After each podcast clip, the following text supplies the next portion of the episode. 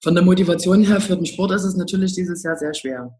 Durchzutrainieren, weiter zu trainieren, sein Bestmögliches zu erreichen, Zähne zusammenzubeißen, über den Schmerz eventuell sogar drüber zu gehen, wenn man genau weiß, dieses Jahr für nichts. Hallo und herzlich willkommen zur zehnten Episode des Team Deutschland Podcast, dem Podcast, in dem wir euch die besten deutschen Sportlerinnen und Sportler auf ihrem Weg zu den Olympischen Spielen in Tokio vorstellen. Mein Name ist Jens Behler und ich begleite die Sportler hier im Podcast auf ihrem Weg. Folge 10, aber eigentlich kann man sagen Episode 2 in Zeiten von Corona. Aufgrund der Corona-Pandemie wurden die Olympischen Spiele in Tokio in das Jahr 2021 verschoben. Und auch hier in Deutschland äh, befinden sich die Athletinnen und Athleten natürlich in einer ganz besonderen Situation, wie alle anderen auch. Trainingshallen waren geschlossen, öffnen jetzt langsam wieder. Also es ist eine ganz, ganz besondere Situation und dementsprechend äh, werden wir natürlich dazu auch heute wieder mit unserem Gast sprechen. Äh, bevor wir zu unserem Gast kommen, ein großes Dankeschön wie immer an unseren Partner, die Zürich Versicherung, ähm, die das Team Deutschland seit 20 Jahren als Partner unterstützt und als offizieller Versicherer des Teams und der Athletinnen und Athleten während der Spiele allen Teammitgliedern ein sicheres Gefühl gibt. Und ein sicheres Gefühl ist in der heutigen Zeit absolut notwendig. Und deswegen freuen wir uns, dass die Zürich weiterhin mit an Bord ist bei uns und hier den Podcast präsentiert. Zu unserem heutigen Gast. Ich freue mich ganz besonders, dass wir heute jemanden da haben, der sicherlich sehr, sehr viel und sehr ausführlich zu den Auswirkungen der äh, Corona-Pandemie auf den und die Leistungssportler in Deutschland blicken kann. Wir sprechen mit Christina Schwanitz, äh, der Kugelstoßerin, Weltmeisterin, mehrfache deutsche Meisterin und auch schon Teilnehmerin bei drei Olympischen Spielen, aber eben auch Mutter von zweieinhalbjährigen Zwillingen. Und das ist natürlich eine ganz besondere Herausforderung, über die wir mit Christina sprechen. Und sie gibt uns da einen Einblick, wie sie das überhaupt unter einen Hut bekommt. Leistungssport, Mama, von Kindern, die gerade nicht in die Betreuung gehen können, denn die Kitas sind geschlossen. Zudem gibt sie einen Einblick in ihre Gefühlswelt, als ähm, die Spiele verschoben worden sind, erzählt uns aber auch, wie sie spannenderweise zum Kugelstoßen gekommen sind und wie sie mental in einen Wettkampf geht. Herzlich willkommen, Christina Schwanitz.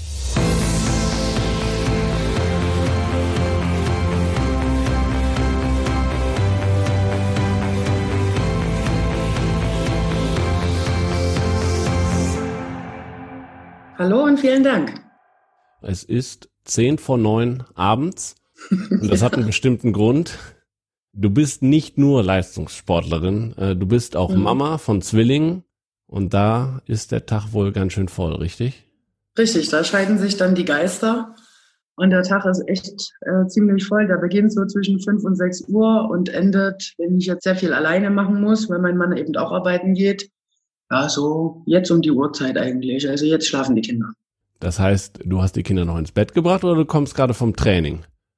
Weder noch, ich war halt noch bei einem Arzt, weil ich nochmal was abchecken lassen musste. Deswegen war ich jetzt auch so spät dran, aber mein Mann sitzt gerade noch bei ihm und äh, hat gerade die letzte Geschichte vorgelesen. Du hast gerade schon gesagt, du bist quasi viel alleine. Die Kinder sind auch nicht in der Betreuung, nehme ich an, aktuell. Wie kriegst du das alles unter einen Hut? manchmal frage ich mich das auch. es wird langsam tatsächlich anstrengend und ähm, man wächst wirklich mit seinen Aufgaben. Natürlich ist eine gute Koordination und äh, eine gute Planung und Zeitpuffer notwendig, um das alles so über die Runden zu bekommen. Ja, normalerweise ist es schon so, dass ich den ganzen Tag die Kinder versuche zu fördern und zu fordern. Also vorm Fernseher parken ist jetzt nicht so mein äußerstes Gebot, dass ich sage, so, ich setze die jetzt von neun bis fünf oder so vor die Kiste, denn davon haben, haben die nichts und ich auch nicht. Abgesehen davon, dass sie das noch gar nicht können. ja, und fahre dann abends, je nachdem, mein Mann macht 17 Uhr Feierabend, fahre ich so 17, 17.30 ins Training und versuche dann abends noch das letzte Quäntchen, was noch an Energie, Motivation und Gehirnleistung da ist, dann noch in den Ring zu projizieren, beziehungsweise im Kraftraum fallen zu lassen. Das ist aber nicht dein übliches Trainingspensum. Nein. Normalerweise bin ich erstmal die Woche im Training und bin so von neun bis ähm, ja, 17 Uhr ungefähr im Training, je nachdem, mal mehr, mal weniger. Wenn ich jetzt mein Trainingspensum nicht schaffe, dann komme ich eben abends dann nochmal, wenn ich die Kinder da, die auf dem Weg vom Training nach Hause, der Kindergarten liegt, sammle ich die dann ein, fahre die nach Hause und wenn es dann so ist, dann fahre ich halt nochmal in die Halle und mache mein Zeug zu Ende. Das ist, die Tage sind halt einfach länger mit Kindern. Das weiß man oder sollte man zumindest wissen, wenn man Kinder haben möchte. Ja, und leider Gottes bin ich halt auch in der Situation, dass Leistungssport nicht zum Überleben notwendig ist und deswegen haben wir auch keine Notbetreuungsstelle bekommen. Aber das Training an sich, die Trainingsstätten sind wieder offen. Das ist ja auch noch ein Thema Richtig. gewesen, was euch äh, beschäftigt hat, sicherlich. Das Tolle ist, also unsere Trainingsstätte ist seit vorletzter Woche Freitag offen. Und ich wurde auch gefragt, wann es für mich am besten ist, wann ich trainieren gehen kann, dass sie vielleicht die Hallenzeiten dementsprechend anpassen, weil ich gesagt habe, abends ist immer am besten. Da ist mein Mann dann da, da kann ich dann auch beruhigt ins Training fahren und nee, irgendwie eine halbe Stunde Puffer bei zweieinhalbjährigen Kindern ist das ziemlich doof. Da reichen fünf Minuten nicht aufgepasst. Jetzt ist es aber halt so, ich habe keinen Kinderbetreuungsplatz. Das heißt also, ich bin jetzt klassisch in Deutschland wieder da angeeckt, wo viele andere eben auch anecken und sagen, wir sollen es für alle Kinder machen. Wenn es dann aber darum geht, äh, ist das das allererste, was erstmal eingeschränkt und zurückgefahren wird. Sei es jetzt der Kindergartenplatz oder was weiß ich, es war ja die letzten Jahre nur viel Tumult, Kindergartenschule und so weiter und so fort, Busfahrereien und sowas. Das hört jetzt nicht auf. Mhm. Aber grundsätzlich ähm, sind deine Kinder in der Betreuung? Im Normalzustand? Ja, ja, ja, ja. Im Normalzustand sind unsere Kinder in einem Sportkindergarten wo sie ein bisschen mehr Bewegung haben. Naja, Apfel fällt nun mal nie weit vom Birnenbaum. Ne? die sind das gewöhnt, dass die sich viel bewegen. Die sind das, sehen das auch von uns, dass wir uns viel bewegen und äh, eigentlich kaum irgendwie sitzen oder so.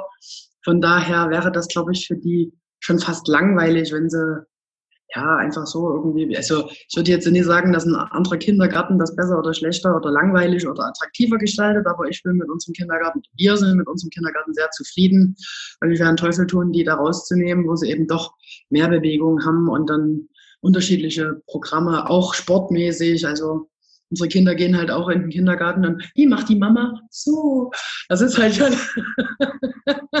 Jetzt sieht man das nicht im Podcast, was ja. du gerade gemacht hast, aber du hast einen Kugelstoß simuliert. Richtig, ich habe einen kleinen Stoß simuliert. Also das ist schon geil, dass dann natürlich auch der Kindergarten dann auf meinen Job zurückgreift und dann die Kinder eben auch wieder versucht, ins Arbeitsleben der Eltern zu holen und zu sagen, meine Mama macht halt was Außergewöhnliches, aber das ist auch toll. Also das ähm, finde ich cool, fetzt. Vielleicht musst du noch mal kurz sagen, wie alt sind die Kinder, wenn du das erzählst? Die sind jetzt ein bisschen mehr als zweieinhalb. Kein leichtes Alter. nee, also ich glaube, jedes Alter hat, hat so seine anstrengenden Phasen, aber jetzt ist es halt so, die wollen die Welt entdecken, die wollen alles ausprobieren. Unsere Tochter stand letzte Woche leider Gottes bis zur Brust im Regenfass. Unser Sohn hat das dann gestern ausprobiert, wie kalt Wasser sein kann. Also das ist, sie lernen also auch nicht voneinander, sondern die machen die Fehler alle selber ja, da hat man dann schon ganz schön zu kämpfen. Erst den einen trockengelegt, dann den nächsten trockengelegt und äh, das sind nur fünf Minuten vom Tag, ne? Wo du sagst, die sind im Sportkindergarten und als die Trainingsstätten noch nicht offen waren, hast du ein bisschen Workout zu Hause gemacht und die Kinder haben mit? Ja, natürlich. Ich hatte ganz großes Glück in der großen Umbruchwoche, wo sie dann alles zugemacht oder wo alles zugemacht wurde, hatte ich eh frei, beziehungsweise konnte zu Hause ein bisschen Stabi-Training machen, war sozusagen meine Erholungswoche vom, von dem Winteraufbau.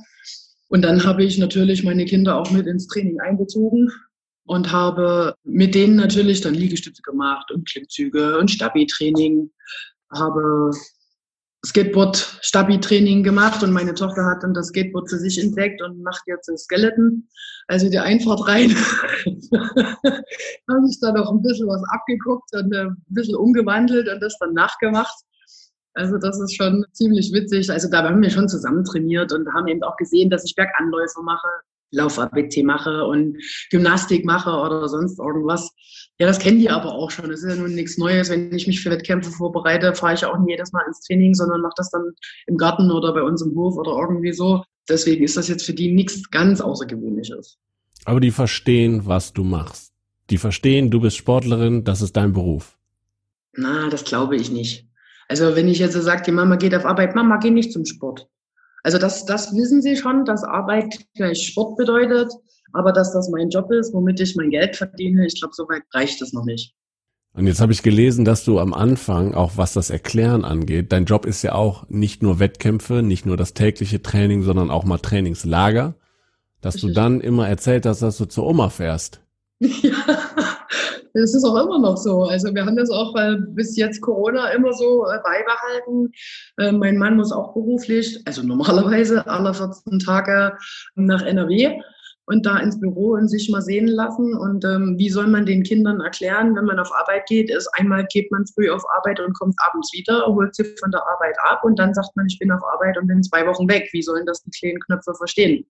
Mhm. Und zu unseren oder zu ihren Omas und Opas müssen wir immer ziemlich weit fahren. Also wir haben das Glück, zwischen 400 und 600 Kilometer uns auszusuchen, welche Strecke wir wollen.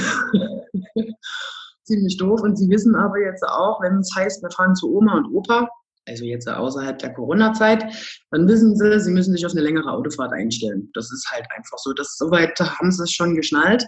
Und das können die eben auch in Verbindung setzen, dass man jetzt sagt, okay, der Papa, der muss eben jetzt nochmal zu Oma oder ich muss jetzt eben nochmal zu Oma. Wir müssen mal gucken, der Opa hatte sich vor ewigen Jahren mal den Finger geschnitten. Das hat sich bei den Kindern so eingebrannt und seitdem müssen wir dann zu Oma und Opa um ein Pflaster auf den Finger zu machen. Aber das ist okay, wenn das so in ihrer Welt so funktioniert und die damit was anfangen können, ist das in Ordnung. Wie gesagt, schwierige Zeiten, viel, du stehst sehr, sehr früh auf, du kommst spät abends wieder, hast netterweise Zeit für diesen Podcast hier. Wann hast du denn mal oder hast du überhaupt Zeit für dich noch? Derzeit nein. Also derzeit ist es tatsächlich die Zeit, die ich habe, verbringe ich mit den Kindern und versuche dass sie überleben und ich überlebe und ähm, keiner einen Nervenzusammenbruch erleidet. Spielplätze sind zu, du kannst mit denen nie zu und nichts. Das ist natürlich für die noch schlimmer, weil sie es nicht verstehen. Selbst wenn man jetzt sagt, ja, die sind krank, die haben Husten, die sehen ja niemanden, der hustet. Also bei mir im Umfeld hustet niemand. Und trotzdem muss ich denen das ja irgendwie verkaufen. Mhm. Wir haben selber auch zwei Kids zu Hause, ähm, drei und fünf. Und ist nicht einfach, aber hast du mental denn irgendwas, was du sagst, okay, im Sport bin ich äh, mental geschult? Hilft dir das, in so Situationen damit umzugehen? Mm, nö, weil ich Sport und Privatleben trenne. Also es war schon immer so, dass ich meinen Leistungssport, der mein Leben ist, also das hat sich nicht geändert. Ich liebe es immer noch, meinen Sport zu betreiben und sehr viel dazu tun. Allerdings nicht mehr alles. Das ist eben so, wenn man Kinder bekommt, aber sehr viel dafür zu tun. Aber das eine hat mit dem anderen nichts zu tun. Das eine ist mein Job, wo ich von mir Höchstleistungen erwarte und immer Präsenz, positive Ausstrahlung, Leistungsvermögen, 100 Prozent alles geben. Und privat darf ich auch mal schwach sein, auch mal sagen, ich kann nicht mehr, ich schaff's nicht mehr, mach du mal bitte oder das in andere Hände geben. Also das eine hat mit dem anderen nichts zu tun. Natürlich zehre ich aus dem Leistungssportlerleben meinen Kindern gegenüber ich glaube, wenn der liebe Gott sagt, du kriegst zwei Kinder auf einmal, dann weiß der schon, da sucht er sich die Menschen, glaube ich, schon raus, dass die das auch aushalten. Zwei ist, äh, selbst ein Kind ist sportlich, wenn du nebenbei noch arbeiten musst oder irgendwie, aber zwei Kinder parallel, das ist schon echt eine Herausforderung. Das Schlimme ist halt einfach, dass ich dann, ich gehe dann abends ins Training und bin eigentlich schon erschöpft. Und dann versuche ich dann nochmal irgendwas rauszuholen, was die Motivation jetzt derzeit, ja, so langsam ins Trudeln kommen lässt, sage ich mal. Das wird immer schwerer, sich zu motivieren. Da ist eher die Disziplin, die das gerade aufrechterhält. Für was mache ich das? Aber einige machen ja jetzt Sport, um auch den Kopf frei zu kriegen. Aber das geht bei dir wahrscheinlich eher nicht, weil du nochmal Druck spürst. Ich habe dann den Druck von der anderen Seite, natürlich. Also auf der einen Seite heißt es, ähm, Sport ist nicht notwendig, um zu überleben. Auf der anderen Seite, wenn ich meinen Sport nie mache, kann ich nicht überleben, weil ich dann kein Geld davon bekomme, zum Beispiel Sponsoren. Wie hast du ähm, denn Kontakt überhaupt mit deinem Trainer? Ist der trotz Kontakteinschränkungen, ist der mit dir im Training auf Abstand oder wie sieht das aus? Ja, also bei uns in, in Chemnitz ist es tatsächlich so 3 zu 1. Also drei Personen dürfen sich im Abstand von zwei Metern aufhalten.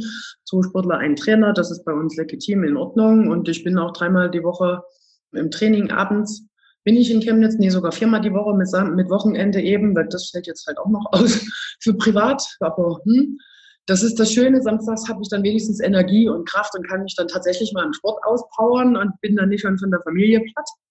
Aber so sind wir natürlich im stetigen Austausch und Kontakt miteinander und mein Trainer sieht auch, dass die Wochen mich zeichnen, sagen wir es mal so. Aber es geht jeden Elternteil so. Hat er Verständnis, der Trainer? Nein.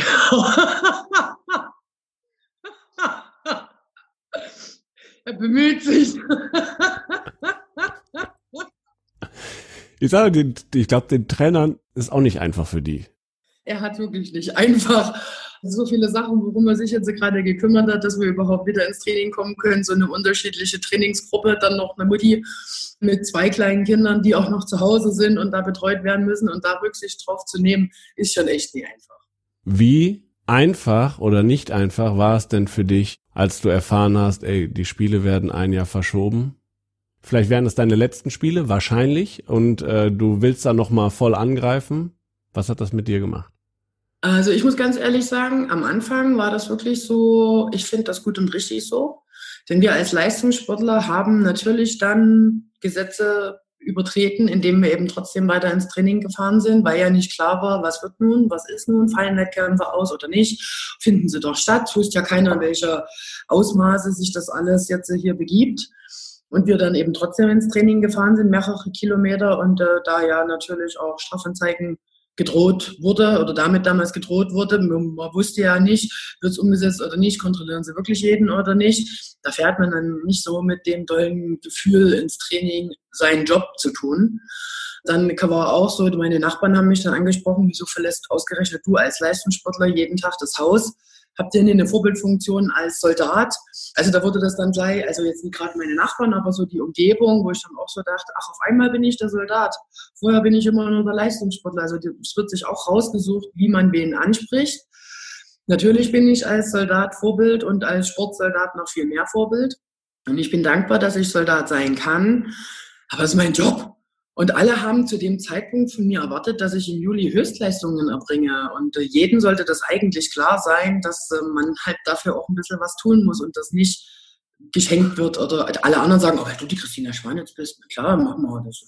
Das war schon ziemlich doof und man dann auch nicht dagegen argumentieren konnte und einfach für diese, diesen Gesundheitsstatus, der im Land einfach gezählt hatte und damals auch ich wollte mich auch genauso in die Gesellschaft integrieren und sagen, natürlich nehme ich genauso Rücksicht wie jeder andere auch. Ich möchte weder, dass meine Nachbarn angesteckt werden, noch meine Kinder oder Familie angesteckt wird, noch dass der Kindergarten angesteckt wird oder sonst irgendwas. Ich werde aber durch meinen Job dazu gezwungen. Dahingehend war ich wirklich der Meinung, dass ich, oder vertrete es auch immer noch, es ist gut, dass die Spiele verschoben wurden, denn nur so kann es fair sein. Wenn ich dann gehört habe, dass in China das letzte Vierteljahr keine Dopingkontrolle durchgeführt wurde, weil die Dopingkontrolleure Angst haben, sich anzustecken oder das dann zu verteilen unter den Leistungssportlern, wird China nicht das einzige Land sein, in dem das so ist. Das hat mit Fairness nichts mehr zu tun. Ich unterstelle sozusagen jetzt jedem Sportler, der da keine regelmäßigen Dopingkontrollen macht, kann schummeln. Auf Kosten anderer ist jetzt mal egal, was er mit seinem Körper da macht oder nicht, mhm. aber einfach alles, was da eben hinten dran hängt. Ne? Und das hat nichts mit Fairness zu tun. Also auch diese sportliche Seite war damals auch so, dass ich gesagt habe, das ist nie richtig, das ist nie fair und wir sollten uns da genauso dran halten und dann bleiben wir einfach mal zu Hause. Nur dieses Hin- und Hergeeire, haben wir denn dann Wettkämpfe, haben wir keine Wettkämpfe? Die Politik hat sich unheimlich lang Zeit gelassen, überhaupt sich zu irgendwas zu äußern, obwohl sie genau gesehen haben, was in China los war. Und die Chinesen lassen sicherlich nicht beim ersten Booster direkt so eine Panikattacke los und sagen, oh, wir sind alle krank. Also nie China, ne? Das war schon ziemlich den, äh, unfair den Menschen, den Sportlern gegenüber, sich da überhaupt nicht zu äußern und sich dann hinterher hinzustellen und zu sagen, na, wir haben es euch doch gesagt. Genauso, dass in, in, in den Bundesländern unterschiedliche Regelungen getroffen werden, dass ich erstmal googeln muss, was ist denn in meinem Bundesland erlaubt und was nicht. Warum wird in dem einen Bundesland eine Schule zugelassen, dass die ihre Prüfungen schreiben können, im anderen nicht? In dem einen darf man Motorrad fahren, in den anderen nicht. Warum? Wieso werden da Unterschiede gemacht? Warum wird dann nie einfach gesagt, wir haben Ausnahmezustand? Deswegen war ich eben auch der Überzeugung, ist es richtig. Allerdings kommt jetzt halt so langsam, ja, irgendwann lässt diese Motivation, andere und sich selber zu schützen, ein Stück weit nach, wenn ich ehrlich bin. Und äh, ich persönlich glaube auch nicht, dass es mich hart treffen wird, wenn ich äh, mir Corona einsammeln sollte.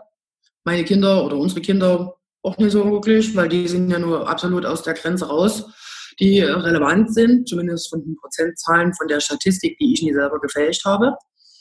Der Einzige, den es bei uns treffen würde, wäre mein Mann, weil der eben dahingehend ein bisschen anfällig ist. Aber es ist halt, das schöne Wetter lockt jetzt die Leute raus. Ich bin froh, dass wir ein bisschen Garten haben. Von der Motivation her für den Sport ist es natürlich dieses Jahr sehr schwer. Durchzutrainieren, weiter zu trainieren, sein Bestmögliches zu erreichen, Zähne zusammenzubeißen, über den Schmerz eventuell sogar drüber zu gehen, wenn man genau weiß, dieses Jahr für nichts. Weder für die Gesunderhaltung ein Nachweis, noch eine Einstellung oder irgendeinen Test oder sonst irgendwas. Keine Wettkämpfe werden stattfinden, was auch verrückt wäre, jetzt irgendwelche Wettkämpfe zu machen, genauso wie die, die Europameisterschaft, die sie ja, glaube ich, Ende August, Anfang September angesetzt hatten. Es wäre Wahnsinn, die in Frankreich starten zu lassen weil dann sind wir endlich die ganzen Corona-Zeug endlich los und dann machen, versammeln wir uns alle wieder, damit wir auch wirklich alle Hochleistungssportler dann anstecken, zumindest dann wenigstens aus Europa. Also da könnte mich jetzt vor böse Zungen würden sagen, na, die, die weiter weg sind, die würde es freuen, aber es hatte halt ein lachendes und ein weinendes Auge. Also ne, ich glaube, dass halt für viele Menschen da draußen so die Verschiebung der Olympischen Spiele nur irgendwie eine weitere Push-Nachricht im Corona- Dauer-Push-Nachricht Hagel war. Ähm, aber für die Leistungssportler ist es halt mehr. Und nicht einfach so, ja gut, dann halt nächstes Jahr. Also gerade, ihr habt ja auch persönliche Planung, die dann verschoben werden. Ne? Und dann hast du gerade gesagt, ja, im ersten Moment war es eine richtige Entscheidung, aber was die bedeutet, das kommt dann nach und nach wahrscheinlich erst. Richtig, genau. Das wird jetzt erst so nach und nach alles so deutlich oder sichtbar. Ich hatte vor einem Jahr mit dem Studium angefangen, habe zum Beispiel jetzt in mein Studium erstmal auf Eis gelegt, weil ich gesagt habe, ich will mich auf Tokio 100 Prozent vorbereiten können. Dieses duale Studium und Sport schaffe ich nicht, zumindest nie mit zwei kleinen Kindern. Da ist halt meine Batterie dann irgendwann auch mal leer. Ja, und jetzt ähm, muss ich eben das genau gleich nochmal machen, zwei Semester nochmal aussetzen, damit ich mich dann eben tatsächlich auf die Spiele vorbereiten kann, was natürlich so mein Lebensweg schon unter anderem verändert, weil einfach die Planung halt auch eine andere war. Ich meine, ich bin jetzt nur leider Gottes keine 18 mehr. Ich muss jetzt so langsam an die Zeit nach dem Sport, denn auch die Zeit ist endlich, denken, vorbereiten, mich entscheiden, was will ich denn danach machen? Will ich wirklich in diese Richtung gehen, die ich studiere? Oder gehe ich in den gelernten Beruf, den ich gemacht habe? Oder möchte ich bei der Bundeswehr unterkommen, was auch für mich eine Variante ist, von der ich jetzt äh, mich nie, nie scheue oder sage, da hätte ich auch Spaß dran da vielleicht ein bisschen in den Sportbereich reinzukommen, wenn es die Möglichkeit gibt. Das verschiebt halt jetzt alles. Und dadurch, dass es jetzt gerade ja so mental immer anstrengender wird, macht es das auch nicht leichter, irgendeine Entscheidung zu fällen, weil hinterher sagst du dann, Mensch, hast du ja nie noch mal eine Nacht drüber schlafen können. Und du hast wahrscheinlich auch keine Klarheit im Kopf, weil du so viel um die Ohren hast, dass du Entscheidungen treffen willst auch. Ne? Richtig, genau. Also man kommt ja gar nicht mehr runter, weil der Kopf, weil ich hatte gestern witzigerweise also, ähm, im Radio gehört gehabt, dass Männer viel weniger denken als Frauen, weil Frauen eben schon den Tag Revue basieren lassen, den nächsten Tag schon anfangen zu denken, dann überlegen, ich habe das und das Problem, das könnte ich so und so lösen. Also dass Frauen sowieso viel länger brauchen, um einzuschlafen. Und äh, bei mir ist das eben genauso, dadurch, dass ich dann den ganzen Tag nochmal durchgehe und dann überlege, okay, was kannst du morgen mit den Kindern machen? Was wird es reizen? Also im Positiven oder Negativen, weil die sollen ja auch mal lernen, was nicht zu bekommen oder was nicht zu schaffen. Das es gibt immer jemanden, der dafür übt, damit er besser ist. Ja, das geht mir dann eben auch mit durch den Kopf rum und dadurch kommst du natürlich auch viel weniger zur Ruhe. Und dann geht es ja dann gleich weiter, dass ich weiß, meine Nacht ist definitiv kürzer als die von meinem Mann. Also habe ich dann auch noch weniger Zeit, um mich, um die Batterien wieder aufzuladen. Du kannst jetzt hier sagen, du machst, ziehst es durch auf jeden Fall bis Tokio, weil das ist ein großes Ziel. Ich habe damals mit dem Sport wieder angefangen, vor zwei Jahren, ein bisschen mehr als zwei Jahre, weil ich gesagt habe, mir fehlt noch was, ich möchte das gerne nochmal erleben, vielleicht sogar eine Medaille mit nach Hause nehmen. Das wäre natürlich das Optimum. Also ich bin sowieso schon stolz auf meine Karriere zu sagen, dass ich bei drei Olympischen Spielen mit dabei sein konnte. Jetzt die vierte, das muss, ich weiß, das ist arrogant, aber das muss mir erstmal einer nachmachen. Vier Spiele mitnehmen zu können und so lange in der Welt oben mit dabei sein zu können, dass man da überhaupt hinkommt. Also da bin ich schon mega stolz drauf. Und von daher ist jetzt egal, was kommt, dann werden die Zähne zusammengebissen und los geht's. Jetzt hast du gerade erzählt, drei Olympische Spiele, Peking, London und Rio. Warst du dabei? Kannst du irgendwie erklären, was das äh, Faszinierende denn für dich äh, ausmacht an Olympischen Spielen? Na, erstens mal sind es Wettkämpfe, die besonders sind, weil sie zu besonderen Zeiten sind. Auch die Spiele nächstes Jahr in Tokio werden für immer unvergessen sein durch die Verschiebung. Also da wird sich jeder dran erinnern, weil es einfach jetzt so eine übelste Ausnahmesituation war. In Peking war damals tatsächlich, weil es meine ersten Spiele waren, das ist ja sowieso immer was ganz Besonderes. Und ich hatte vorher äh, fünf Fuß-OPs, war zwei Jahre nicht im Sport unterwegs und habe ein halbes Jahr trainiert und bin dann damit hingefahren. Das war natürlich so für einen Einstieg war das echt cool. In London hatte ich mir vorher die Bizepssehne fast durchgerissen. Ist halt doof als Kugelstoßer, die braucht man halt, um den Arm zu bewegen. Und bin dann trotzdem noch unter die Top 12 gekommen. Und das war das erste Mal, in den Jahren davor hatte ich immer ein bisschen Pech, hatte mit dem Kopf, also mit dem Mentalen ziemlich zu kämpfen und äh, Stress gehabt und habe dann mit einer Psychologin angefangen zu arbeiten. Und das waren dort äh, zum Beispiel unter anderem eine von wenigen Wettkämpfen, bewussten Wettkämpfen, dass ich mein komplettes Leistungsvermögen abrufen konnte. Es hat zwar jetzt nicht gereicht, um eine Medaille mit nach Hause zu nehmen, aber ich war stolz wie Oscar, als ich da von den Spielen rausgegangen bin und dann gesagt habe, was für ein geiler Wettkampf. Und da war die Platzierung egal, sondern einfach über sich hinauszuwachsen und zu sagen, wie geil ist das denn, wie das gelaufen ist. Hätte am Anfang des Jahres niemand für möglich gehalten. Ja, und in Rio hatte ich halt ein bisschen Pech. Da hat er sich anderthalb Tage vor meinem Wettkampf meine beste Freundin das Leben genommen. Es gibt natürlich auch Negativerlebnisse. Da bin ich halt zu viel Mensch und zu wenig Maschine oder zu wenig Leistungssportler oder kann mich da zu wenig zügeln. Aber das war, da war ich einfach nur ja, gesperrt von allem. Da ging gar nichts mehr. Ne? So sah man das eben dann auch im Wettkampf. So hat sich das komplett wiedergespiegelt. Ja, und deswegen habe ich halt auch noch eine Rechnung offen. Dann äh, alle guten Dinge sind dann eben vier, drei. Und jetzt bin ich auf jeden Fall auf alles vorbereitet, egal, ich hatte schon sehr viel und kann dann nur besser werden. Und dass das natürlich jetzt dieses Ausnahmejahr noch ist, ist eigentlich so typisch mein Leben und mein, mein Ich so, dass du sagst, es wäre komisch gewesen, wenn es einfach nur gerade ausgegangen wäre und wenn es einfach nur gelaufen wäre. Das, das gibt es bei mir nie. Aber das ist ja das Spannende an diesen Wegen im Leistungssport. Das ist ja auch das, was du erzählt hast, gerade was in London passiert ist, ist ja so ein Aha-Erlebnis eigentlich. Ne? Wo genau. Man, das hat mich geprägt. Ich kann Leistung bringen gegen alle Umstände und das funktioniert. Ne? Und das haben mir andere Sportler hier im Podcast auch schon erzählt. Und Frank Stäbler hat zum Beispiel erzählt, der konnte mir drei Momente nennen in seiner Karriere, wo er gesagt hat, das hat mich zu dem gemacht, was ich jetzt bin. Diese drei Momente, weil danach wusste ich, ich schlag den oder so Geschichten. Gab es neben diesem Moment in London noch weitere irgendwie prägende Momente in, auf deinem Weg? Ähm, ja, 2013 bei der Weltmeisterschaft in Moskau war auch ein Moment, ich stand im Wettkampf im fünften Versuch und die Weißrussen war das, glaube ich, damals, hatte zehn Zentimeter weiter gestoßen als ich in ihrem letzten Versuch. Und ich war der felsenfesten Überzeugung, ich kann die schlagen. Und habe im letzten Versuch 40 Zentimeter weitergestoßen, weil ich die einfach schlagen wollte. Das war zum Beispiel so möglich. Das hat mich zum Beispiel auch zu meinem Weltmeistertitel geführt. So ein Moment. Also das, oder eben auch in London, da hatte ich, da waren drei Deutsche am Start. Und ich war die Einzige, die weitergezogen ist.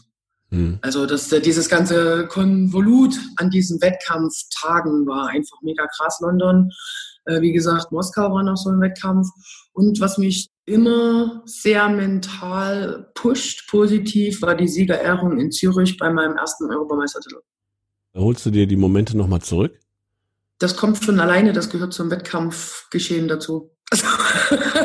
ich habe das mir mittlerweile so antrainiert, dass wenn ich so in Stresssituationen komme, mir solche Momente automatisch aufploppen im Kopf und ich bin so ein Visualist. Also ich, ich verbinde vieles mit Bildern oder mit Musik, aber eher mit Bildern. Und da ist eben unter anderem eins davon, wie ich in Zürich auf dem Treppchen stehe und das halbe Stadion und die Nationalhymne singt. Und das war schon sehr ergreifend und das rührt mich auch im größten Alltagsstress oder im Wettkampfstress oder sonst irgendwas. Das beamt mich komplett auf Null und dann kann ich mich total fokussieren und das das ist schon ein krasser Moment gewesen. Du hast gerade erzählt, ähm, da kommen Momente wieder in einem Wettkampf. Ich finde es total spannend. Nimm uns doch nochmal mit in so einen Kugelstoß-Wettkampf, weil das, was ihr tut, geht relativ schnell. Aber ihr habt sehr viel Zeit zwischen den einzelnen Versuchen. Stell ich mir grausam vor. Was passiert da? Was machst du? Wie hältst du die Spannung hoch? Ja gut, unsere Wettkämpfe sind ja meistens nicht länger als eine Stunde. Das geht immer noch und in der Stunde machst du ja trotzdem zwischendurch immer mal ein bisschen Sport. Also man sitzt ja dann nicht bloß rum und kühlt aus, sondern man bewegt sich ja tatsächlich auch. Dann kommt ja noch mit dazu, man geht kurze Stücke, kurze Wege zum Trainer über die Tartanbahn und zurück, guckt, ob jemand kommt oder nicht. Das ist ja alles so, da fährt der Kopf ja schon wieder. Also eigentlich kann man sich das vorstellen, ist jeder Wettkampfstoß wie eine mündliche Prüfung. Dass man in einem Prüfungsraum sitzt und jemand sagt, so, und jetzt erklär mir mal, warum das Pantoffeltier Pantoffeltier heißt. Und du stehst da und sagst, sieht aus wie ein Pantoffel? Also so, ne? Und so stehst du, so, so musst du dir das ungefähr auch im Ring vorstellen, dass du dann so sagst, also wir, wir üben das ja, also wenn ich in einer Stoßeinheit mache ich so zwischen 40 und 50 Stöße, allerdings halt in anderthalb Stunden. Und äh, natürlich werden die besten Stöße versucht festzuhalten in Erinnerung, im Ablauf, im Gefühl und in dem, was der Trainer dazu sagt.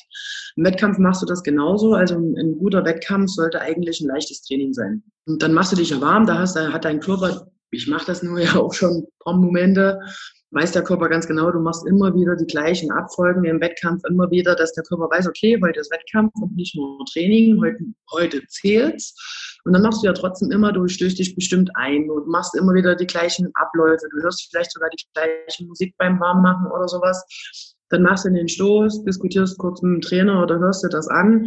Und dann, also normalerweise ist es bei mir so, fahre ich dann erstmal in der Anspannung runter, weil wenn du eine Stunde lang hoch angespannt bist, kriegst du einen Herz-Kreislauf-Kollaps und fällst einfach bloß um.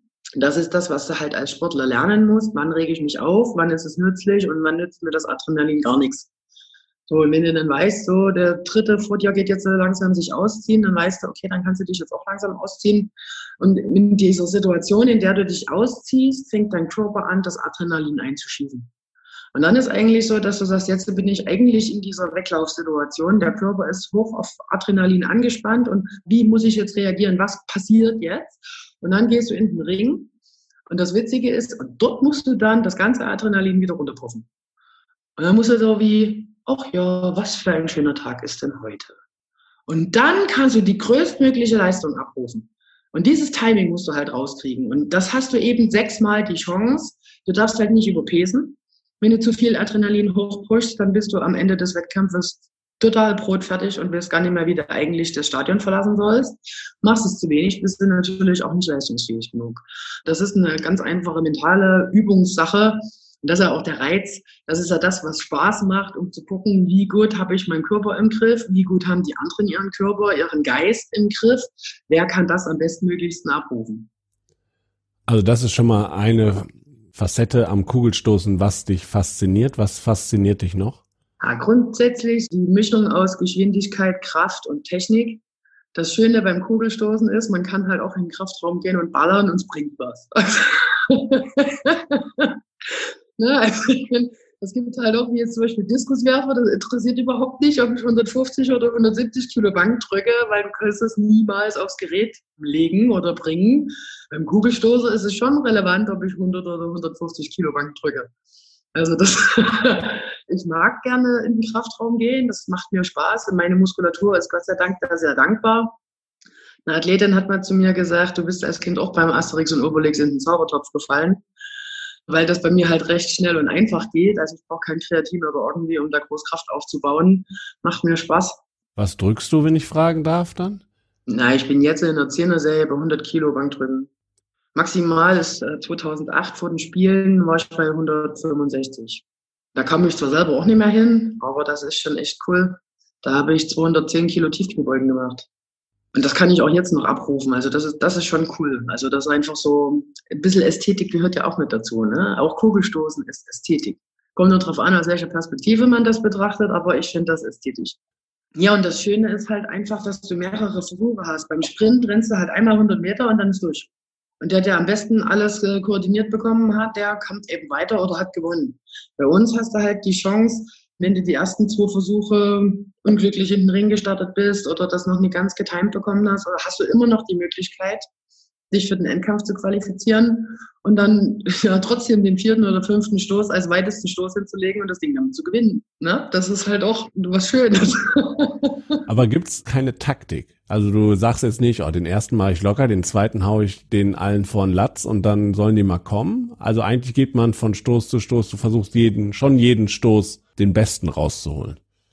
Es kommt drauf an, bei welchem Wettkampf. Mache ich das bei einer deutschen Meisterschaft, mache ich das nicht so. Bei einer deutschen Meisterschaft möchte ich, vielleicht klingt das jetzt so doof, aber möchte ich auch, dass das Publikum Spaß hat.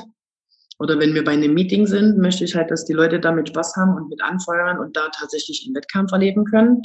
Da geht es weniger um Taktik, sondern einfach mehr um den Spaßfaktor mit dem Hintergrund eben auch, die Leute sollen ja wiederkommen und die kommen eben nur wieder, wenn sie bespaßt werden und äh, Spaß an dem Wettkampf haben. Und das haben sie nicht, wenn, wenn fünf oder sechs Sportler alle ungültig machen. Mhm. Da sagen die dann auch alle, oh, das, nö, das ist jetzt nicht das, was mich so reizt und mir gefällt. Bei einer Weltmeisterschaft hast du nie so die Chance, groß irgendwelche Spielchen zu spielen. Da geht natürlich die Taktik im Callroom los oder beim Aufwärmen. Ich hatte das vor einigen Jahren mit der Chinesin. Wir sind ja Dauerfeinde, ist es das falsche Wort. Also im Ring sind wir Feinde und Rivalen. Außerhalb vom Ring ist das ganz normal, gehen wir normal miteinander um und öffnen uns gegenseitig die Tür oder halten die Tür auf oder also, ne? Mhm. Und äh, da hatten wir es tatsächlich vor dem Wettkampf, dass wir uns zusammen eingestoßen hatten. Das war Zufall. Und das Einstoßen tatsächlich immer so war, Einstoß sie, Einstoß ich. Und das war immer so, immer ein bisschen weiter. Ich wollte immer einen Tacken weiter. Und genauso habe ich dann eben auch meinen Wettkampf gewonnen. Also da ging die Taktik schon im Aufwärmbereich los. Das kommt halt immer drauf an, welcher Wettkampf, wo, wie die Chancen sind und so weiter. Gehen wir ein bisschen weiter zurück. Wie bist du denn zur Leichtathletik und dann zum Kugelstoßen gekommen? Ganz viel Glück Zufall und äh, zur rechten Zeit am rechten Ort, würde ich also einfach mal sagen. Also wir hatten, ich habe vorher Tennis gespielt, anderthalb Jahre. Meine Eltern, die fanden das ganz toll, meine Knie nicht so. Dementsprechend habe ich dann irgendwann gesagt, es ist jetzt gut mit dem Gerenne. Und dann hatten wir Kugelstoßen in der Schule und da habe ich halt mitgemacht und habe dann halt so zwei Meter, drei Meter weiter gestoßen als die Jungs. Das war aber nichts Außergewöhnliches, weil es war halt schon immer so. Ne? Also auch Wie alt warst du da? 14. Ich bin für einen Quereinsteiger sehr alt gewesen, um in die Leichtathletik einzusteigen. Ja, und unser Sportlehrer, damals war das noch so, der gehörte eben mit äh, zu den Lehrern, die eben auch gesichtet haben. Und der sagte, Mensch, geh doch mal mit hier. Wir haben bei uns in der Stadt eh eine Stadioneröffnung, geh doch mal mit hin, machst du mal einen Wettkampf mit. Und da ich das vom Tennisspielen schon kannte, so also dieses Wettkampfverhalten allgemein, gut, gehst du halt da mal mit hin, probierst du mal dein Glück, ne? Haben wir eben äh, zuerst gestoßen, die Jüngsten ist ja meistens so. Na, ich halt mit fünf Meter Vorsprung gewonnen. Und dann so, Mensch, das ist cool. Das heißt, die hätten nie wirklich was gemacht. Du hast auch keinen Plan davon, was du eben gemacht hast, ob du was besser als die anderen. Das ist schön. Und hatte mir das dann eben bei den großen Jungs, die dann dort im Stadion noch mit waren, ähm, ja, halt so 15 Meter gestoßen. Da war ich natürlich mega beeindruckt davon, was die da gemacht haben. Ne? Da dachte ich, wenn ich mal groß bin, will ich das auch mal können. Und da hatte mich dann ein, ein Trainer angesprochen, gesagt, ja, ich bin Trainer, hast du nie Lust? Ich sage, wenn ich nie rennen muss, dann ja. Alles klar. Und so bin ich dann eben zur Leichtathletik gekommen. Und was ich total faszinierend finde im Kugelstoßen, es gibt verschiedene Techniken. Warum kristallisiert sich nicht eine raus, die klar die beste ist? Ne, irgendwann haben sie angefangen beim Hochsprung andersrum zu springen und alle gesagt, okay, oder V-Stil beim Skispringen hat sich durchgesetzt gibt sogar drei Techniken im, im Kugelstoßen. Vielleicht kannst du das nochmal erklären und auch sagen, warum sich da keine durchsetzt. Wir haben einmal das, äh, die klassische Angleittechnik, dann haben wir die klassische Drehstoßtechnik, die sich jetzt immer mehr durchsetzt. Und dann gibt's eben noch so Rücksätze und so Untertechniken, das sind so Vorübungen, um eigentlich dann die richtige Technik, das Angleiten auszuüben. Das machst du dann, wenn du eine Verletzung hattest oder es mhm. richtig traust oder sowas oder zu wenig Zeit hattest, die Technik einzuschleifen. Dann machst du eben diese Vorübungen. Ja, und durchsetzen ist, glaube ich, so, also das Drehen kommt ja jetzt immer mehr in die Sporthallen hinein, sage ich jetzt mal. Das haben die Amis halt mit eingeschleppt, weil man da bei oder bei mit dieser Technik schneller Leistungen erzielen kann, weil dann eher mal der Glücksmoment mit dabei ist. Also die Wahrscheinlichkeit, dass da einfach mal eine Kugel rausrutscht und deswegen einfach mal anderthalb Meter weiter fliegt, ist viel größer als bei einem Ankleider, der sich alles schwer erarbeiten muss. Dafür kann ein Ankleider halt auch konstant gleich weit stoßen. Das schafft mhm. ein Dreher selten. So, dann geht's dann noch weiter. Ähm, für einen Ankleider ist meistens groß die Voraussetzung, dass man eben angleitet. Ansonsten wurden die meisten eigentlich alle zum Diskus dann geschickt, die eben nicht ganz so groß waren. Jetzt ist es so, Mensch, du hast optimale Größe im Verhältnis zum Gewicht für den Dreher. Also das, das, wie gesagt, das setzt sich jetzt immer mehr durch. Bei den Frauen in Deutschland ist ja jetzt noch nicht so viel damit. Das kommt jetzt gerade erstmal im Schwung. In Amerika ist das auch schon viel mehr verbreitet. weil die halt einfach während der College-Zeit ihren Sport ja so bezahlt bekommen und das eben nur durch Leistungen im Drehen, ah, kannst du eben einfach mal weiterstoßen und damit dir deinen College sichern oder deinen Standard sichern, also in Deutschland nicht so gefragt ist oder das keine Voraussetzung für irgendwas anderes ist. Gab es denn äh, bestimmte Personen, die dich auf deinem Weg äh, in die Spitze besonders begleitet oder geprägt haben? Geprägt haben mich vor allem meine, meine Mutsch und mein Opa in der Zielgenauigkeit und in dem Durchhaltevermögen. Meine Familie sich was vornimmt, dann so lange, bis man es hat. Und das äh, ist eine tolle Charaktereigenschaft, die man aber eben auch als Vorbild braucht, damit man es nachmachen kann aber trotzdem in gewissen Abstand und immer wieder eine Selbstkontrolle durchführen muss. Ist es wirklich das, was du möchtest oder irgendwas, was dir aufgedrückt wird? Also ich hatte ja nur einige Baustellen in meinem Leben. Ich wurde umgezogen, ich hatte meine Fuß-OPs und so weiter. Also, und meine Mutter hat sich immer wieder hingestellt und gesagt, du musst keinen Leistungssport machen. Du hast jetzt die Möglichkeit zu sagen, ohne dass jemand nachfragt, dass du es lassen kannst. Willst du das denn noch? Mit jeglicher Konsequenz oder willst du es nicht mehr mit jeglicher Konsequenz? Und sie hat mir tatsächlich diesen Rahmen und die Freiheit gelassen. Was ich schon sagen muss, ist ziemlich cool, weil sie hat ja meinen Sport genauso mitgelebt, beziehungsweise mhm. meine Familie hat ja meinen Sport mitgelebt. Ohne die Unterstützung der Familie kannst du ja gar keinen Sport mehr betreiben. Kannst du dir ja gar nicht leisten. Geht ja gar nicht. Also für Normalverdiener jetzt, ne? Aber als Sportler hatte ich in dem Sinne keine Vorbilder, weil ich ähm, nie meinen Sport, also bis zu einem gewissen Grad, nie meinen Sport gemacht habe, um, also wenn mir mal jemand gesagt hätte, ich werde Weltmeister, dem hätte ich einen Vogel gezeigt. Das war utopisch weit weg, das war da hatte ich überhaupt nicht drüber nachgedacht. Das war, ich habe Sport gemacht, weil es mir Spaß gemacht hat. Ich habe mich gerne bewegt, das hat mir Spaß gemacht, das ging recht leicht. Selbst wenn du jetzt mal regelmäßig trainiert hast, ich war dreimal in der Woche im Training, hast du Erfolgserlebnisse gehabt, dass die Kugel eben weitergeflogen ist und bei Kleinigkeiten eben schon gleich und wenn es das Schocken war oder sonst irgendwas, hast du halt immer was gehabt. Und da ging das überhaupt nicht drum, dass ich mal in der Weltelite mitmischen will oder dass irgendjemand mal meinen Namen kennt oder so. Das war wie gesagt, utopisch. Soweit habe ich überhaupt nie gedacht. Es war einfach nur just for fun. Dieses Durchhaltevermögen und die Entscheidung, machst du das jetzt weiter oder nicht, hast du dir ja sicherlich nach der Geburt der Kinder auch gestellt. Wie schwer war denn die Entscheidung, da den Weg weiterzugehen? Die Entscheidung, den Weg weiterzugehen, war leichter als die Entscheidung zu nehmen, aufzuhören. Die Schwangerschaft war eine coole Erfahrung, was der Körper alles leisten kann. Das ist eine ganz andere Erfahrung, die du im Leistungssport niemals so erreichen kannst. Auch bei Zwillingen, also das äh, ist ja schon auch krass, was da so mit dem Körper passiert. Trotzdem habe ich diesen Aufwand an Erschöpfung und an, ich weiß nicht was alles, vorher so noch nie wahrgenommen, sagen wir es mal so. Aber es war total toll, sich nach der langen Zeit, also in Anführungsstrichen, war ja ein Jahr knapp, sich wieder normal bewegen zu können, seine Körpermitte wiederzufinden, ein Körpergefühl wieder zu entwickeln, was für mich ja im heutigen Alltag selbstverständlich ist. Aber nach einer Schwangerschaft ist man einfach nur viel Mensch, der erstmal wieder normal werden muss, egal ob jetzt so hormonell, körperlich oder sonst irgendwas. Dann zu sagen, nee, mir fehlt dann doch noch was. Also ich liebe meine Kinder, aber ich bin keine Hausfrau und Mutter, die totales Glück darin empfindet, zu Hause zu sein und den Kindern hinterher zu räumen und abends zu sagen, hier lass ich einen Armbrot, Schatz. Das bin ich nie. Und ich bin viel zu selbstbestimmt aufgewachsen, Entscheidungen zu treffen, in der Welt rumzureisen und das zu machen, was mir Spaß macht, wenn ich davon leben kann. Legal. Also das sind ja nur einige Punkte, die man damit beachten muss. Aber ne, das hat mir noch zu sehr in den Fingern gejuckt und mich hat vor allen Dingen gereizt, was schafft ein Körper nach so einer Erfahrung? Wie weit kann man seinen Körper, seinen Geist noch treiben und sagen, bin ich wirklich gebildet, in der Weltspitze zu sein und alles dafür zu tun? Oder bin ich in den Momenten, wo es drauf ankommt, gar nie in der Lage, weil ich es einfach emotional nicht schaffe oder sonst irgendwas. Ich habe jetzt die ersten zwei Geburtstage meiner Kinder nicht erlebt. Ich war nicht da. Erst war ich im Trainingslager, dann war ich auf dem Wettkampf. Das ist halt leider so. Ich war halt nicht da. Das ist jetzt das Schöne an Corona. Ich bin zu Hause, wenn sie Geburtstag haben. Hat alles seine Vorteile, irgendwie.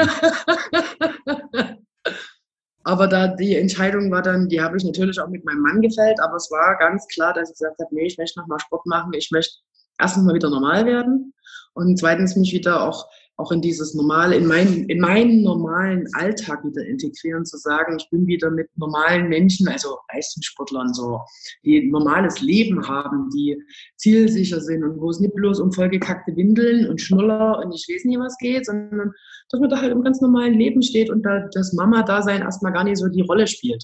Mhm. Natürlich wird da auch Rücksicht drauf genommen, aber das hat mich viel zu sehr gereizt, das wollte ich viel zu sehr wissen. Und bereut hast du es nicht? Nein.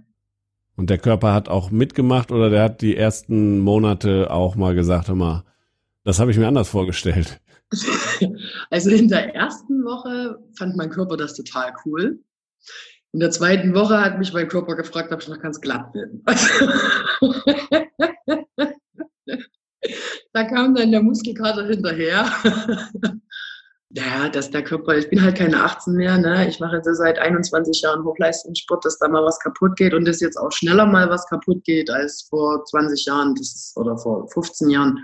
Das ist halt ganz normal. Da muss man jetzt irgendwie gucken, dass man da gute Lösungen hinkriegt. Das war ja letztes Jahr einfach nur grandios, was da in Doha passiert ist, dass ich da die Medaille mit nach Hause nehmen konnte. Hätte mir das jemand vorher gesagt oder sechs Wochen vor der WM gesagt, da hätte ich auch gesagt, hm, träum weiter. Aber das ist eben das, nichts ist unmöglich. Ne? Das ist alles möglich, wenn man will und wenn man, wenn man wirklich was richtig will, dann ist vieles möglich. Das gleitet uns auch langsam zum Abschluss. Jetzt stehen die Spiele in Tokio leider nicht in drei Monaten an, sondern in, in 15 Monaten. Was erwartest du von den, von den Spielen? Ist die Vorfreude jetzt vielleicht noch nicht so groß, aber grundsätzlich sagst du Tokio, du hast schon gesagt, daran werden sich alle erinnern. Warst du schon mal in Japan? Nee, ich war leider noch nicht in Japan. Da freue ich mich schon sehr drauf, mir das mit angucken zu können. Also ich habe auch schon zum Trainer gesagt, ich werde mir da mindestens ein oder zwei Tage frei nehmen und mir das ein bisschen angucken. Es reizt mich sehr. Ich möchte da gerne in so einem Bienenwabenhotel schlafen, wo ganz viele sagen, oh Gott, bist du verrückt, wie kannst du nur eins mal eins Meter, also ein Quadratmeter mal drei Meter Länge sind die Zimmer dort. Mhm.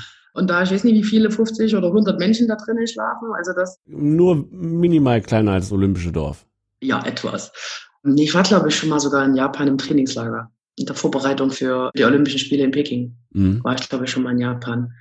Aber ansonsten bin ich da schon sehr gespannt. Ich freue mich da auch schon drauf. Also wenn ich drüber nachdenke und mir vorstelle, dass es demnächst anstehen würde, wäre es schon cool, einfach das zu erleben. Dieses Gesamtprojekt, ähm, dann eben auch Japaner sind meiner Meinung nach, also mir gegenüber oder mein Empfinden wesentlich freundlicher und ehrlicher als zum Beispiel Chinesen. Die gehen ordentlicher miteinander um, egal ob das auf der Straße, im Auto, im Bus oder in irgendwelchen Verkaufsläden oder sonst irgendwas mhm. ist. Da freue ich mich schon sehr drauf, das zu erleben. Und Kugelstoßen in Japan? Du hast gesagt, Chinesinnen gibt es, auch in der Weltspitze, große Konkurrentin. Gibt es Japanerinnen, die gut Kugelstoßen? Noch nicht, aber das heißt ja nichts. Und wenn ich fragen darf, das sind deine letzten Olympischen Spiele dann auch. Ich gehe fest davon aus, ja. Hast du einen Plan für danach? Also dein Weg neigt sich dem Ende zu. Weißt du schon, wann es vorbei sein soll? Na, ganz genau nicht, nein. Also es ist äh, eigentlich war es so, dass ich gesagt habe, dieses Jahr mache ich noch, nächstes Jahr eventuell, übernächstes Jahr ist Schluss. So war eigentlich zu grob die Planung. Dann war der Plan, okay, Vielleicht sogar bloß noch dieses Jahr. Nächstes Jahr müssen wir mal gucken, wie es eben auch mit dem Studium ansteht, wie die berufliche Situation sich gestaltet. Wenn jetzt irgendjemand kommt und sagt, was verschwand jetzt auf Sie, habe ich die ganze Zeit gewartet. Machen Sie noch ein Jahr Sport, dass wir uns vorbereiten können und dann geht's los. Dann ist das natürlich auch eine Einladung, in die man äh, drüber nachdenken kann. Jetzt ist es auf jeden Fall erstmal so, jetzt bereite ich mich erstmal auf Tokio ordentlich vor, mit allen Höhen und Tiefen, die da sicherlich noch kommen werden bereite mich darauf vor und versuche ganz viel Genuss und Schweiß und Arbeit und Intensität damit rauszunehmen und das ganz fest in mein Herz einzuschließen für mein Leben. Und dann müssen wir einfach erstmal gucken, wie die Wettkämpfe weitergehen, wie die Gesundheit weitermacht.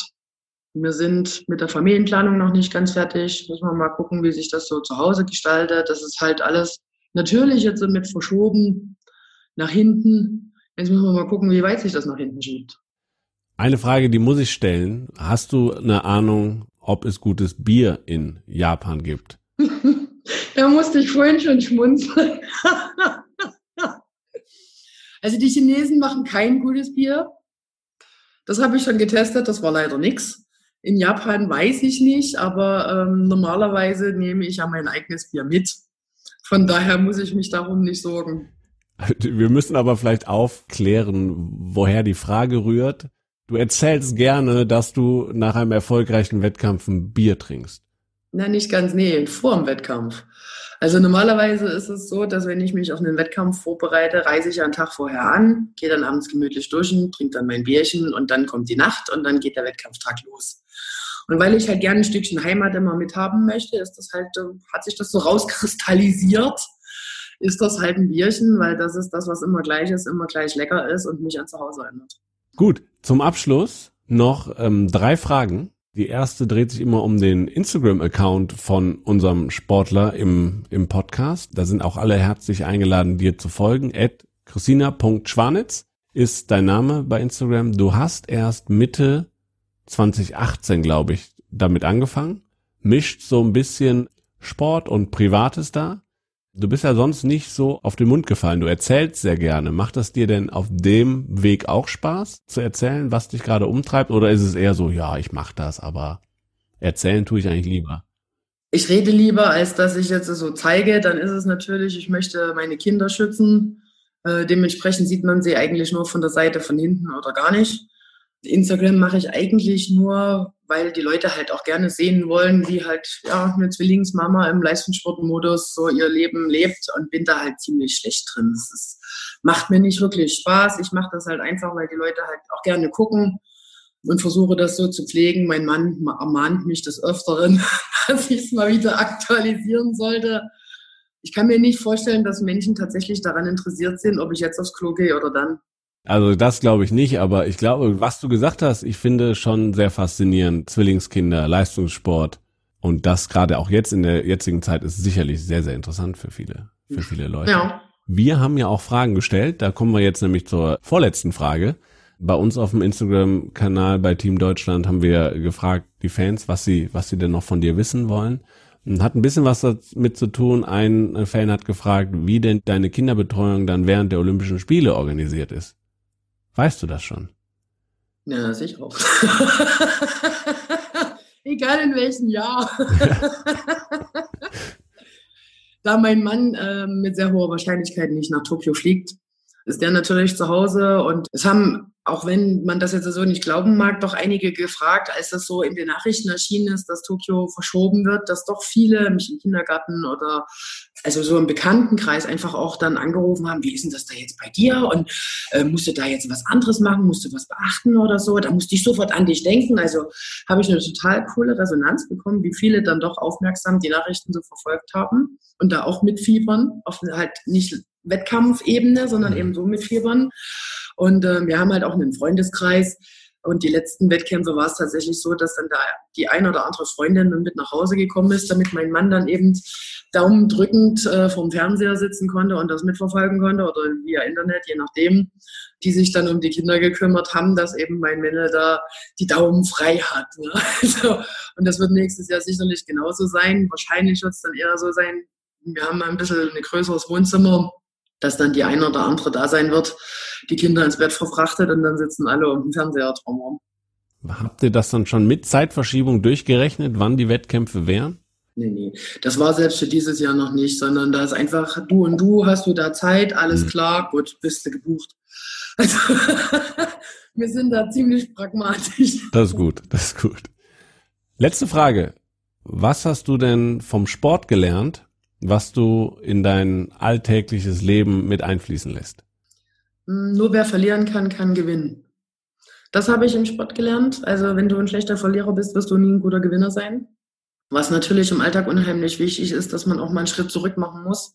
Nicht, weil man Angst hat, sondern wie es, äh, ich glaube, Tim Bensko gesungen hat, ich gehe nicht zurück, sondern ich nehme Anlauf das habe ich zum Beispiel auch mit äh, ins, ins normale Leben mit integriert und Teamfähigkeit, Disziplin und Vertrauen, darauf, auf dich zu vertrauen, auf dein Leistungsvermögen zu vertrauen, auf deine Stärken, die vielleicht nicht immer sichtbar sind, sich darauf zu verlassen und zu vertrauen und zu wissen, dass du die im, im rechten Moment abrufen kannst. Das sind, glaube ich, so Faktoren, die ich in den Alltag, egal ob es bei der Fahrschulprüfung fürs Auto war oder irgendwelche anderen Prüfungen oder was weiß ich, die Anmeldung von Kindern im Kindergarten oder irgend sowas, was eben auch beeindruckend ist oder wo man selber erstmal sagt, wie soll ich mich da jetzt entscheiden? Also da waren doch ziemlich viele Faktoren, die ich aus dem Sport mitgenommen habe, die mich dann doch runterkommen lasse, wo ich dann sage, jetzt äh, nichts wird so heiß gegessen, wie es gekocht wird, komm erstmal wieder runter. Ne? Und dann trinkst du ein Kästchen und dann geht das wieder los. Ja, wunderbar. Ich hoffe, dass du mit dieser Einstellung den Weg bis nach Tokio wunderbar meisterst. Wir drücken dir auf jeden Fall ganz, ganz herzlich die Daumen und ähm, hoffen, du bleibst gesund. Ich hoffe, die aktuelle Situation geht relativ zügig vorbei, weil sie ist belastend, besonders in deiner Situation mit den beiden Kids. Halt durch, kann man da auch sagen. Und vielen, vielen Dank ähm, fürs Gespräch und ich hoffe, dass wir uns dann in Tokio im Deutschen Haus wiedersehen, wiederhören. Äh, würde mich total freuen. Vielen Dank. Dankeschön. Ciao. Ja, Christina, vielen, vielen Dank für das heitere Gespräch. Das hat mir sehr, sehr viel Spaß gemacht. Und vielen Dank natürlich auch euch da draußen, den Zuhörerinnen und Zuhörern. Ich hoffe, es hat euch genauso viel Spaß gemacht wie mir. Verfolgt den Weg von Christina bitte weiter. Folgt ihr auf Instagram zum Beispiel unter christina.schwanitz. Folgt aber natürlich auch den Team Deutschland Kanälen, die wir auch in den ähm, Shownotes nochmal verlinkt haben, denn das ganze Team Deutschland, alle Athletinnen und Athleten brauchen euren Support, gerade in der jetzt schwierigen Phase. Zu dem Support gehört natürlich auch, dass ihr diesen Podcast abonniert, äh, dass ihr ihn am besten auch bei Apple Podcast mal bewertet und auch gerne darüber sprecht und den Podcast teilt, wenn er euch gefällt. Mir bleibt nochmal Danke zu sagen auch an Sportsmaniac, die diesen Podcast in der Produktion unterstützen und ich freue mich schon auf unseren nächsten Gast. Wir wissen immer noch nicht, wer es ist, aber auch da könnt ihr gespannt sein. Es gibt wieder tolle Einblicke in das Leben der Sportler. Hoffentlich dann in einem Monat können wir schon über eine andere Situation berichten und wir behalten die Olympischen Spiele in Tokio auf jeden Fall weiter im Blick und wir freuen uns, wenn ihr uns dabei unterstützt und dran bleibt. Also, bis dahin, ciao, ciao.